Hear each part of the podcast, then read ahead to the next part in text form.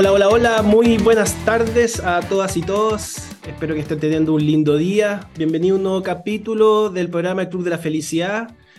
Como cada semana, soy Roberto Puentes, conductor de este programa y CEO del Club de la Felicidad, que además es una aplicación móvil que ayuda a empoderar a los colaboradores de las organizaciones para que tomen el control de su propio bienestar y felicidad.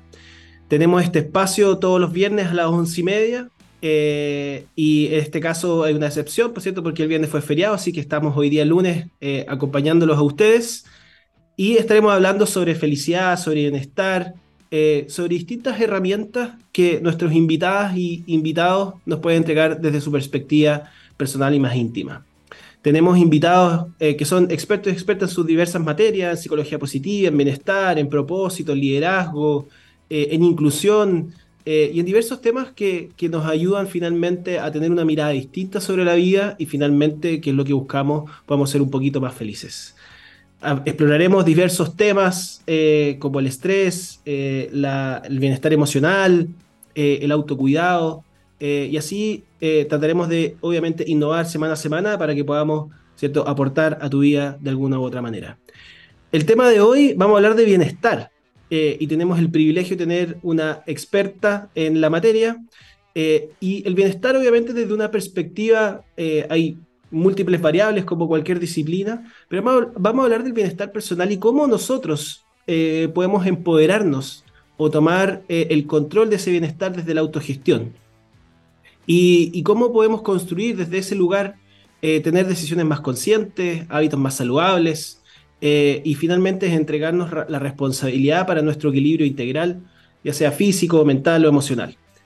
Eh, hay diversos estudios que manifiestan esto, eh, y justo estaba leyendo un libro el fin de semana, y mm, el CEO de Gallup, Gallup es una de las empresas encuestadoras, me atrevería a decir, más grandes del mundo, en una entrevista le preguntaron a qué se debe el aumento de la infelicidad eh, de la población mundial. Ellos miden la felicidad en 137 países del mundo. Y la infelicidad subió del 24 al 33% en los últimos 16 años. Y le preguntaron al CEO, bueno, ¿a qué se debe? Uno podría hablar, por ejemplo, de, pobreza, de diversas materias. Eh, y la respuesta fue tajante, dijo que eh, se debe a la pobreza laboral, ¿cierto? El cómo nos hemos ido sintiendo cada vez más mal dentro de nuestro espacio del trabajo. Así es que queremos hablar de eso, parece un tema muy interesante, cada día más importante, siempre, ¿cierto?, en nuestra vida y cómo queremos equilibrar tanto nuestra vida personal como nuestra vida laboral. Eh, tenemos una gran invitada que, nos, que podemos, podremos hablar de esto con mayor profundidad eh, y también nos puede transmitir su larga experiencia trabajando con personas y con organizaciones. Pero antes de presentarla, los quiero dejar invitados a escuchar la siguiente canción de Editors.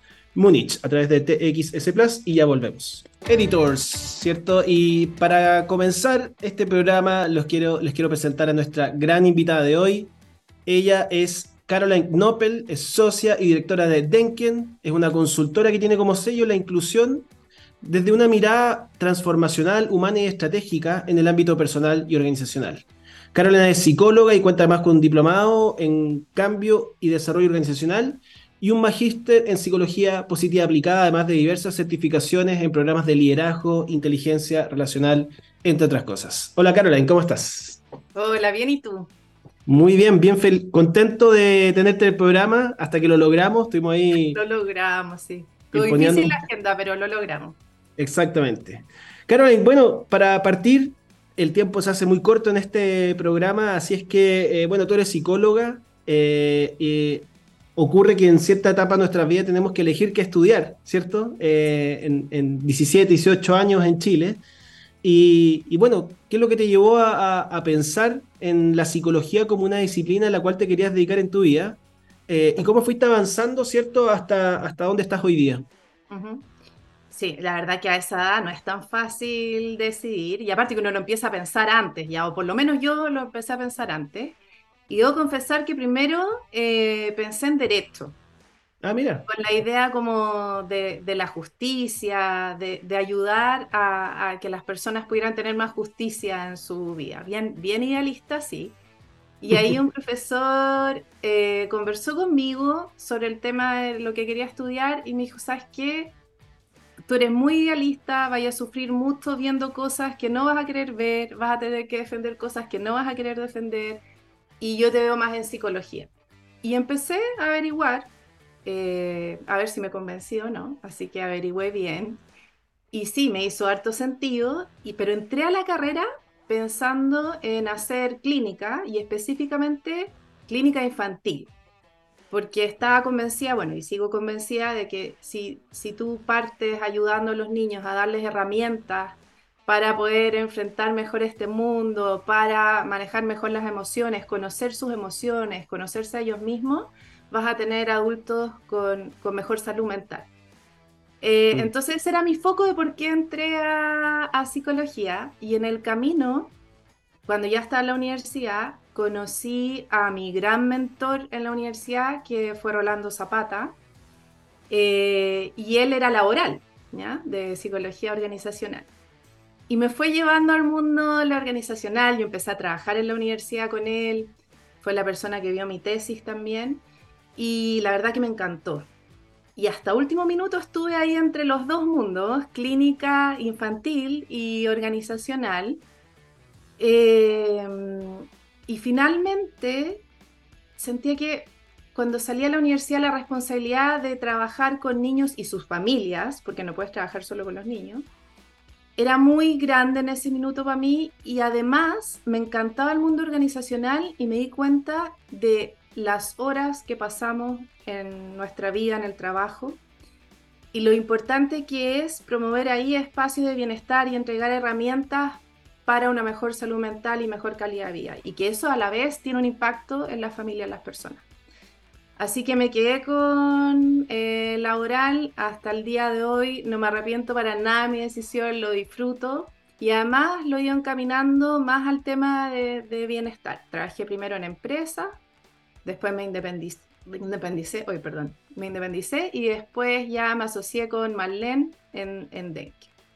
Así que esa ha sido la trayectoria y la verdad que tengo la suerte de tener una socia con que soñamos en grande y nos encanta el tema de bienestar y todos los programas que, que tenemos lo hacemos con ese sello, ¿no? De cómo aportamos a que ese mm. día a día de las personas pueda ser mm. mucho mejor.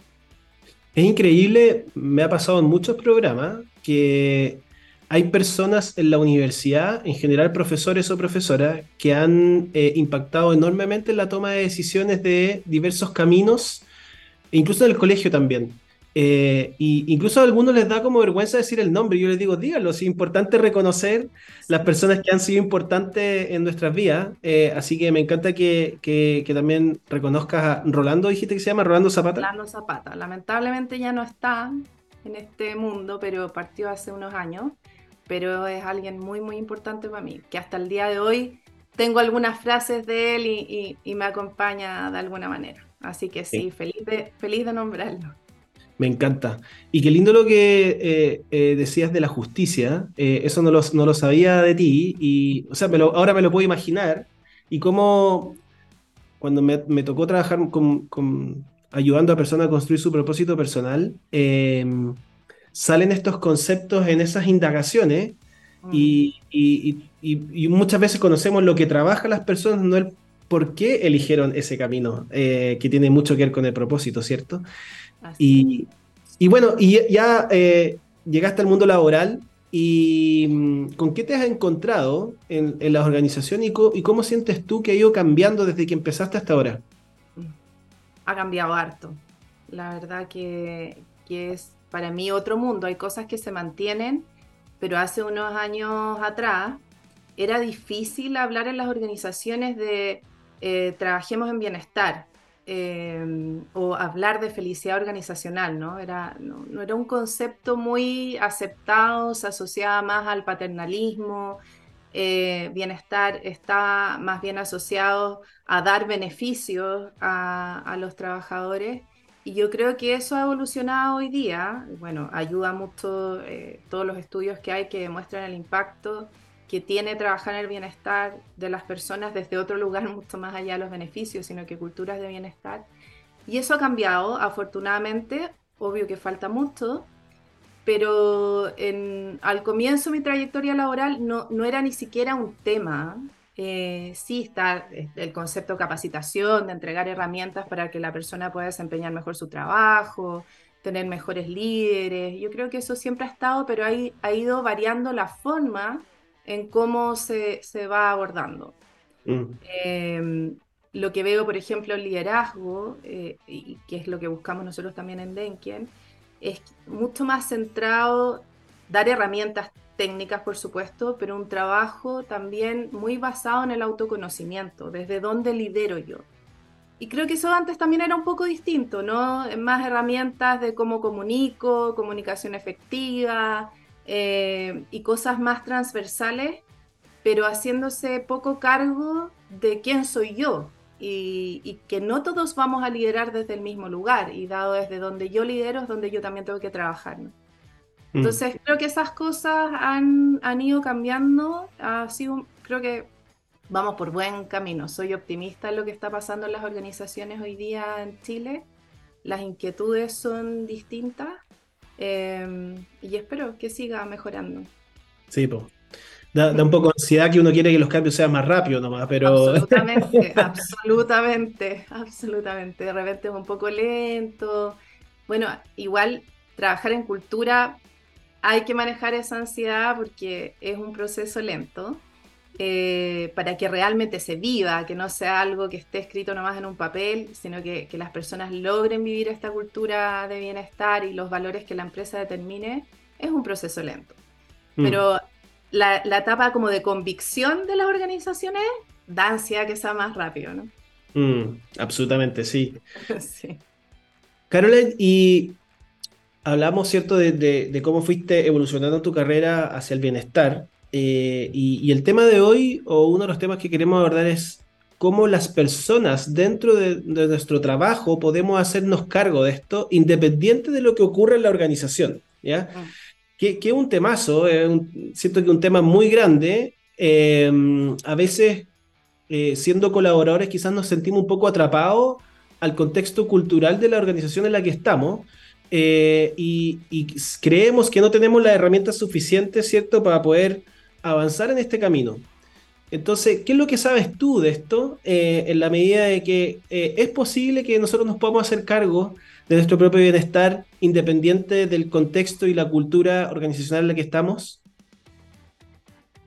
Sí, podemos hacernos cargo de nuestro bienestar. Em, de hecho, hay un estudio de eh, Sonia Ludomirsky que muestra que un 50% de nuestro bienestar depende de un valor de referencia, un valor basal que tiene que ver con lo que traemos a este mundo, con nuestra genética, y, ese es el 50%. Un 10% es el contexto y un 40% es nuestra acción en el fondo, lo que, las decisiones que nosotros tomamos en el día a día. Y un 40% es algo bien alto, ¿no? Y si pensamos contexto como cultura organizacional, eso es el 10% de esta torta que se plantea. Por lo tanto, sí tenemos una responsabilidad y lo que va pasando es que si nosotros tomamos esa responsabilidad, nos hacemos cargo desde donde vamos a trabajar nuestro bienestar, también empezamos a mover cosas, ¿sí? Y, ese 40% de nuestras decisiones también empiezan a, a mover cosas dentro de esa organización, dentro de esa cultura.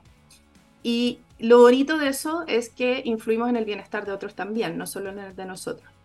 Pero la idea es trabajar en ese 40%. Sí creo que hay algo bien, bien importante que hay que considerar en eso, porque hoy tenemos hartas herramientas bien conocidas de cómo trabajar en nuestro bienestar, pero creo que la base, lo primero que tenemos que hacer es trabajar en conocer quiénes somos, porque todas estas estrategias de bienestar puede ser que a ti te funcione una súper bien y te haga mucho sentido y mueva tu aguja de bienestar y para mí esa misma no. Entonces, conocernos, que es lo mismo que hablaba el liderazgo hace un rato, es clave. Es clave para poder trabajar en ese 40%. Luego de eso, definir en qué nos vamos a enfocar. ¿Qué, es crítico hoy para nosotros para mejorar nuestro bienestar? si en el fondo yo necesito eh, trabajar mi bienestar en el trabajo porque siento que estoy estancada, no tengo la autonomía que necesito tener o no estoy enfrentando los desafíos que yo quiero tener, yo no puedo esperar que mi jefe que llevo 10 años, que nunca me ha llamado a conversar sobre mis nuevos desafíos, lo va a hacer de un día para otro. Y no me puedo quedar estancada en eso. Entonces, y la solución tampoco es, bueno, ya me voy. Hay que enfrentar las cosas, ¿no? Y yo tengo en mis manos abrir una conversación. A veces le mm. tenemos miedo a esas conversaciones. Pero quizás también mm, el líder que tengo está esperando que yo tome eso, que lo tome en mis manos y le vaya a plantear, bueno, esto es lo que yo quiero hacer. Entonces, a veces nos ponemos barreras solos o solas y, no es tan complejo. Hay que empujar un poquito las cosas. Hay culturas que favorecen esto y hay culturas que no lo favorecen, pero ahí quiero volver a ese porcentaje que el 10% del contexto y un 40% es lo que nosotros decidimos hacer en nuestro día a día. Mm. Tú hablabas de, eh, primero tenemos que conocernos mejor a nosotros mismos, ¿ya? Eh, quizás medio redundante como lo dije, pero em, ¿cómo avanzamos en ese camino? ¿La única manera es teniendo una terapia psicológica? Eh, o, porque así como tú dices que hay elementos del bienestar o, herramientas del bienestar que a uno les sirven y a otros no, o, yo me siento más cómodo que uno con lo otro, con la terapia pasa un poco lo mismo, ¿cierto? Eh, yo en lo personal no me siento tan cómodo con la terapia psicológica, pero más con el coaching y con algunas cosas más holísticas también. Em, ¿cómo, avanzo en ese camino de autoconocimiento? Eh, si es que estoy ahí como... Mm. Eh, también da un poco de susto, siento, a algunas personas. Da un poco de susto de repente, porque, claro, es enfrentarse también a sombras. O sea, en el proceso de autoconocimiento no nos encontramos solo con cosas bonitas y lo mejor de nosotros mismos, también están las sombras. Eh, hay caminos de terapia, está el camino del coaching, que yo encuentro que es un muy buen camino para, empezar un proceso de autoconocimiento, pero también hay otras herramientas que están disponibles, como eh, las fortalezas del carácter, eh, que creo que es una buena herramienta para que está el cuestionario disponible en internet gratuito y hay varios assessments más que nos ayudan para tener una base y empezar ese camino. ¿Hay herramientas hoy para hacerlo? Sí. Lo que hay que tener cuidado es que siempre hay que pensar que todas esas herramientas eh, te muestran una parte tuya, pero no, mm. es, no es todo, ¿ya? No es como, ya, yo soy el resultado de este test. No, es, es una pauta para empezar a pensar un poquito en quién es uno, ¿no?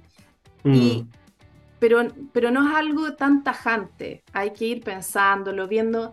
Aparte de esas cosas, yo creo que siempre hay que pensar en qué situaciones yo me siento más cómoda, en qué situaciones disfruto más, con qué desafío siento mayor nivel de flow, que siento que el tiempo pasa volando, no me distraigo con nada, eh, o situaciones de conflicto también, como hablábamos de que no conocerse a sí mismo no es solo el lado bonito, sino que también el lado difícil.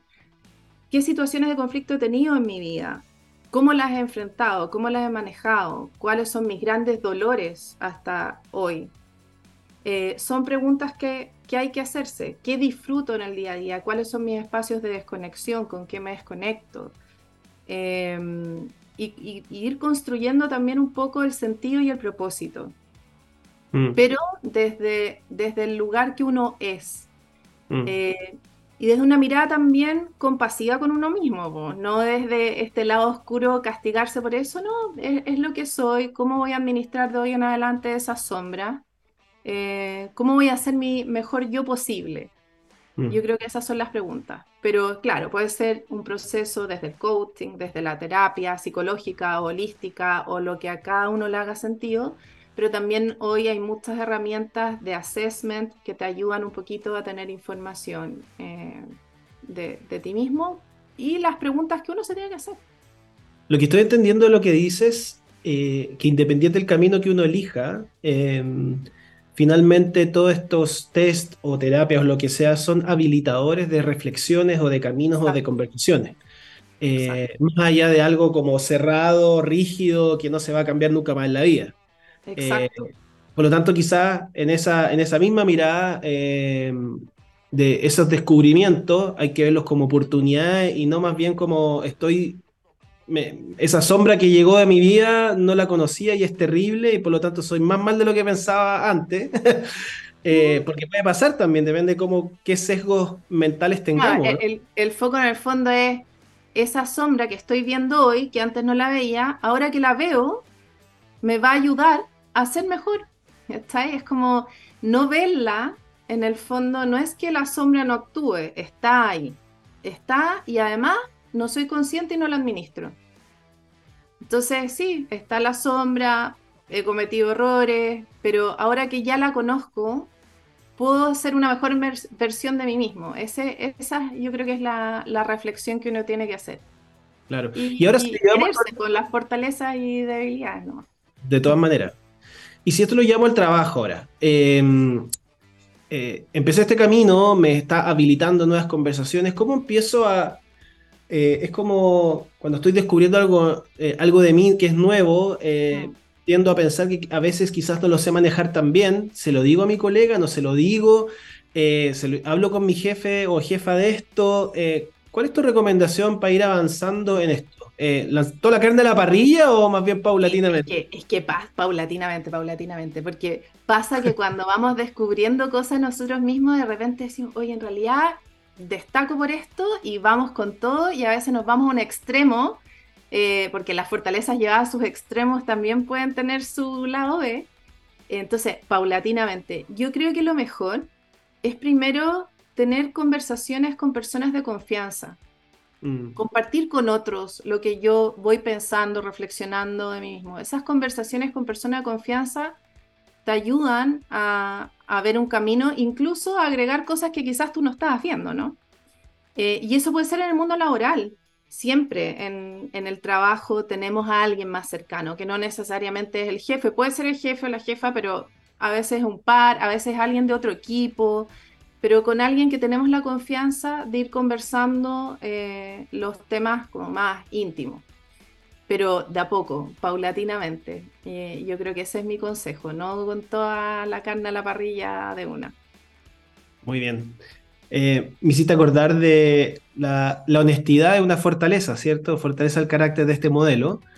Y la, el sobreuso de la fortaleza, que ahí Andrés, que conocemos... me eh, estaba acordando de él, de esto. Sí, tiene, eh, le llama sincericidio. Eh, somos tan honestos que finalmente generamos como sincericidio y eso obviamente se puede transformar en una debilidad. Así que buscar, ¿cierto? si tenemos una fortaleza que la honestidad, buscar el punto óptimo, ¿cierto? Para poder usarla y que finalmente agregue valor a nuestras vidas. Exacto. Exacto, estoy súper de acuerdo con, ese término de, Andrés, me estaba acordando de él. Por eso a poco y, siempre compartir con otro. Me acuerdo también en, el Magíster, un módulo de autoconocimiento, hicimos un ejercicio súper simple, pero que fue como wow, de, de que teníamos que mandar preguntas a mm. personas que conocíamos en nuestros distintos ámbitos de la vida, amigos, personas del trabajo, personas que conocías harto, que conocías poco, eh, compañeros de colegio, universidad, un par de preguntas como qué conceptos se te vienen a la mente cuando piensas en mí, eh, qué cosas me importan, qué cosas... Eh, y te llegan las respuestas, en, mi caso todo coincidía bastante entre los distintos grupos, pero, pero igual sorpresas entonces, a veces no tenemos que tener miedo a preguntar tampoco. Mm. Y, dar ese espacio de confianza para que también te digan algunas cosas que ven que no están tan bien. No, no solo tirarnos flores. Eh, y es, una, es un buen ejercicio igual. Es un buen ejercicio. Ay, claro. Pero que no lo hacemos. Sí, no? sí, Así que, bueno, la invitación es abrirnos finalmente, abrirnos, ah. abrir conversaciones, a que eh, darnos la posibilidad de recibir feedback. Eh, y eso también me imagino abre la posibilidad para que nosotros demos feedback si generamos este espacio de, confianza y contención. Claro, se nos, está, se nos está acabando el tiempo. No, eh, tan rápido. Sí, ya pasó la media hora y mm, bueno, la conversación está increíble, podríamos estar un montón de tiempo más hablando de diversos temas muy entretenidos. Y siempre terminamos con, una pregunta, el programa, que es si eh, le pudieras transmitir a la Caroline de los 18 años, ¿ya? Eh, en una frase, eh, una frase que le permitiera que su vida sea aún más plena, ¿qué le dirías? Mm, yo creo que tener más coraje aún para enfrentar los desafíos. Sí. Muchas gracias. Muchas gracias, Caroline, por conversar con nosotros, por dedicarle tiempo a este, a este lindo programa que, hemos, que, llevamos poquito tiempo aquí transmitiendo. Eh, gracias por contarnos tu experiencia y a quienes están escuchando los dejamos invitados a que si quieren más información sobre algunas de las temáticas y actividades que estamos haciendo en el Club de la Felicidad, métanse al www.clubdelafelicidad.com. Este jueves va a haber un evento muy interesante con Daniel Martínez que vamos a hablar sobre herramientas para nuestro bienestar eh, de cara al 2024, así que inscríbanse ahí a, esa actividad. Y muchas gracias a todas las personas que están escuchando. No olviden que esta entrevista estará disponible en la sección podcast de TXS Plus, que pueden escucharla nuevamente. Y también nos pueden seguir en nuestras redes sociales en Instagram, Club de la Felicidad-bajo, y en LinkedIn, Club de la Felicidad. Caro, llegó la hora de despedirnos. Oh. Eh, fue un programa increíble. Gracias, gracias por la invitación. Muchas, muchas gracias. Muchas gracias a ti nos despedimos, quedaron muchas cosas por conversar. Eh, sin duda la invitaremos más adelante a Carolyn para que nos sigamos hablando sobre felicidad, bienestar, salud mental en el mundo laboral, entre otras cosas. Que tengan un abrazo eh, a cada única una que nos estén escuchando y eh, una linda semana estos días que siguen. Gracias, chao. Infórmate de todo lo que tenemos para ti en texplus.com a través de LinkedIn, Twitter, Instagram y Facebook. TX Technology and Science. Technology and Science.